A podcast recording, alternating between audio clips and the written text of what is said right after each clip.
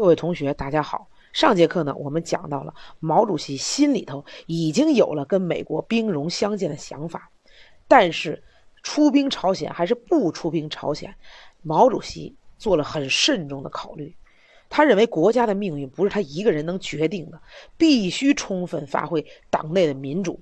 所以在一九五零年的十月一日政治局会议上，毛主席没有轻易下决定。而是要求大家尽量摆出兵的不利条件。为了让大家畅所欲言，毛主席这次特意要求不做任何的会议记录。对那天的情景，后来聂荣臻回忆说：“说大家发言的倾向是不到万不得已，最好不要打这一仗。”在政治局会议上，大多数人是不同意出兵的。不同意的原因归结起来主要有两点。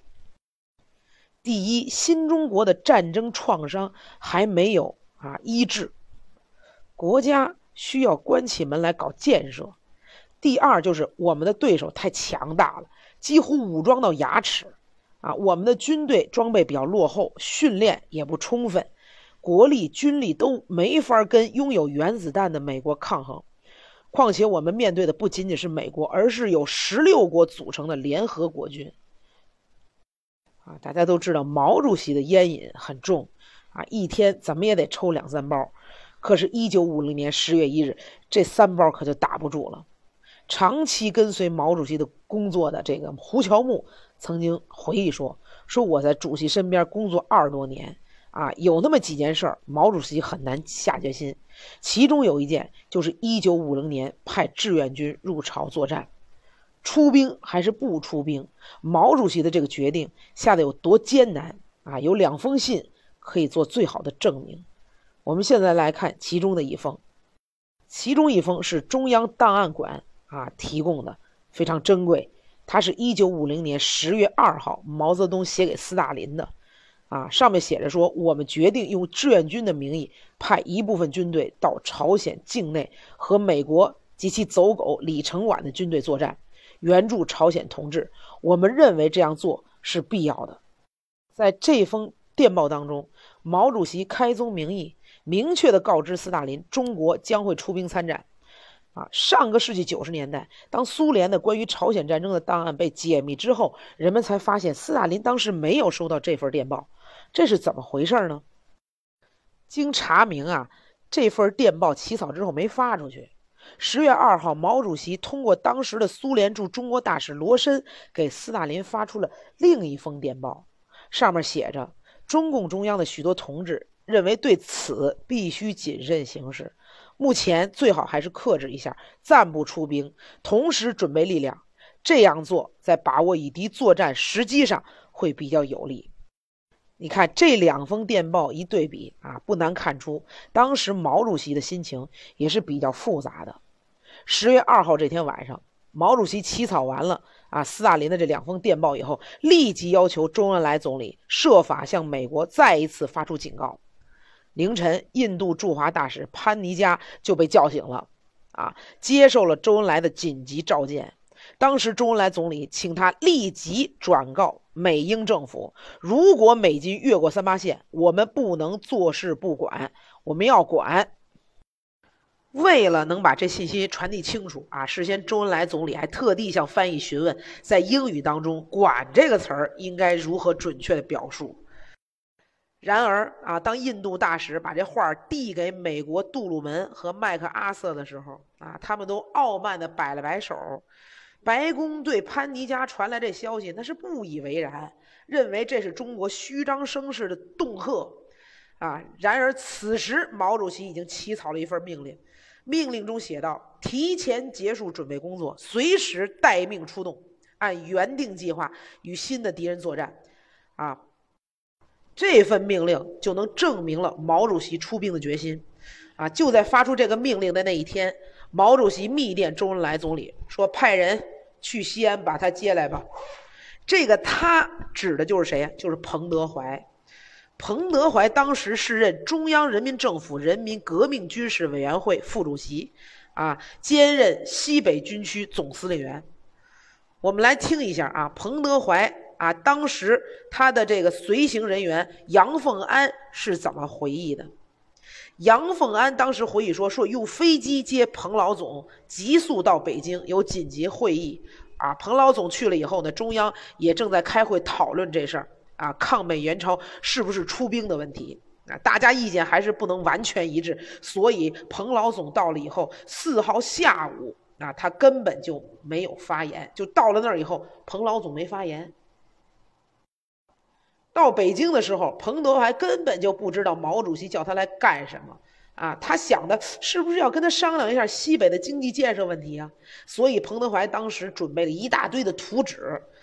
一九五零年十月四日啊，那一天的中央政治局扩大会议，彭德怀后来自己曾经记述说：说他那一天是一言未发。为什么不发？因为根本没想到。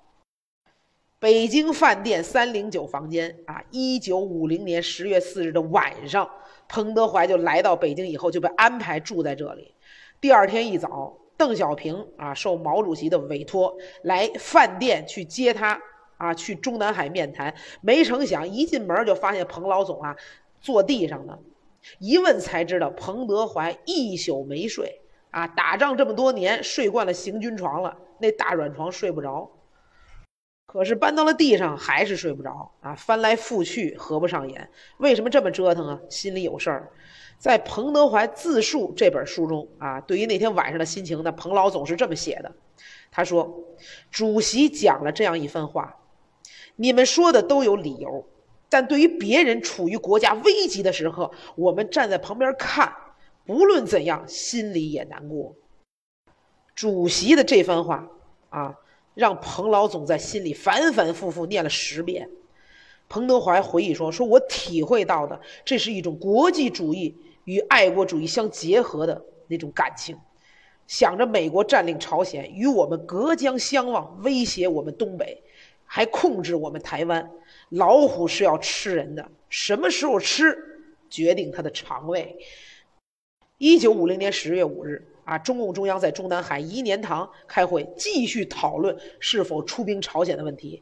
开会的时间是定在了下午，但是在这天上午九点，毛主席要求单独见彭老总。一见面，毛主席就问：“你有什么意见？”啊，彭德怀当时说了：“啊，打打的话呢，就是迟打不如早打。”啊，毛泽东又问：“那谁挂帅合适？你觉得？”彭德怀说：“说中央不是决定让林彪同志吗？”啊，毛泽东说：“林彪不便前往啊，中央希望你来挑这副担子。”同学们看到的这幅画啊，目前保存于中国人民革命军事博物馆。它所表现的就是1950年10月5号下午啊，中共中央政治局召开扩大会议时候的情景。这幅画的名字叫《决策出兵》。因为正是在这次会议上啊，中共中央第一次确立了抗美援朝、保家卫国的战略决策，啊，这次会议没有留下相关的影像资料，但是这幅画儿却非常传神的描述了当时彭德怀彭老总在现场发言时的情景。啊，会议开始的时候呢，中央内部还是有赞成和不赞成两种意见，啊，对此呢，彭德怀是这么说的：说出兵援朝是必要的。打烂了，最多等于解放战争晚晚胜利几年。从画像上，我们不难看出当时毛主席的心情。今日长缨在手，何时缚住苍龙？一九五零年十月一号的政治局会议以后，毛主席啊接连几天主持中央召开一系列会议。在会议上啊，毛泽东说：“说现在不是出兵不出兵的问题，是必须马上出兵的问题。早一天晚一天，对战局都极为重要。”现在是美国人逼着我们打这一仗，我们只有一条路，就是在敌人进占平壤之前立刻出兵。一九五零年十月二十七号，毛泽东在中南海接见老友王基范和啊周世钊的时候说：“说不错，我们急需要和平建设。那如果让我写写出和平建设的理由，可以写出千条百条，但是这百条千条的理由都不能敌住六个大字，哪六个大字？就是不能置之不理。”当时啊，毛主席强调说：“说打得一拳开，免得百拳来。我们抗美援朝就是保家卫国。”毛主席作为一个军事家、政治家，最出色的体现恰恰在于他是一个战略家。所谓一拳顶百拳呀，毛主席对于当时中国周边的情况进行了这样的分析。什么分析呢？美帝国主要是想把三把尖刀插在中国的身上，从朝鲜插上第一把刀啊，在我国的头上；从台湾一把刀插在我国的腰上；从越南插一把刀插在我们的脚上。天下有变，啊，他就从三个方面向我们进攻，那我们就被动了。我们抗美援朝就是不许他这样打如意算盘，让他这种如意算盘得逞。你看这个分析多么生动啊！试想，如果一个人的身上插着三把刀，他该怎么前进，怎么存活呀？如果一个国家面临三把刀的危险，又何谈建设，何谈发展？毛主席决定出兵抗美援朝，不仅仅是在强调对朝鲜应履行的国际援助的义务，主要是着眼于全世界全局，对于中国在整个世界的未来，如同曾经分析归纳了美国在军事上的一长三短。啊，他说了，美军的钢铁多啊，飞机大炮啊，这上面的优势很多，但是他们运输线长啊，兵源不足，战斗力差，这是他们的短处。我有一长啊，也不能低估敌人三短。我们是不打无把握之仗，我们的军队士气高，战斗经验足，最重要的是我们进行的是正义之战。毛主席还说，说我和中央一些同志经过周详的考虑，制定持久战的战略。他一天不撤退，我就打一天；一年不撤退，我就打他一年；十年不撤退，我就打他十年。关于抗美援朝这一战，毛主席亲口曾经说道：“我们中国人民是打惯了仗的，我们的愿望是不要打仗。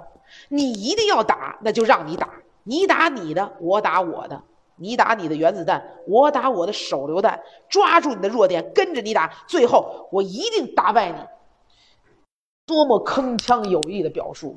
同学们，抗美援朝就这样拉开了大幕。好，今天的这节课我们就上到这儿，同学们再见。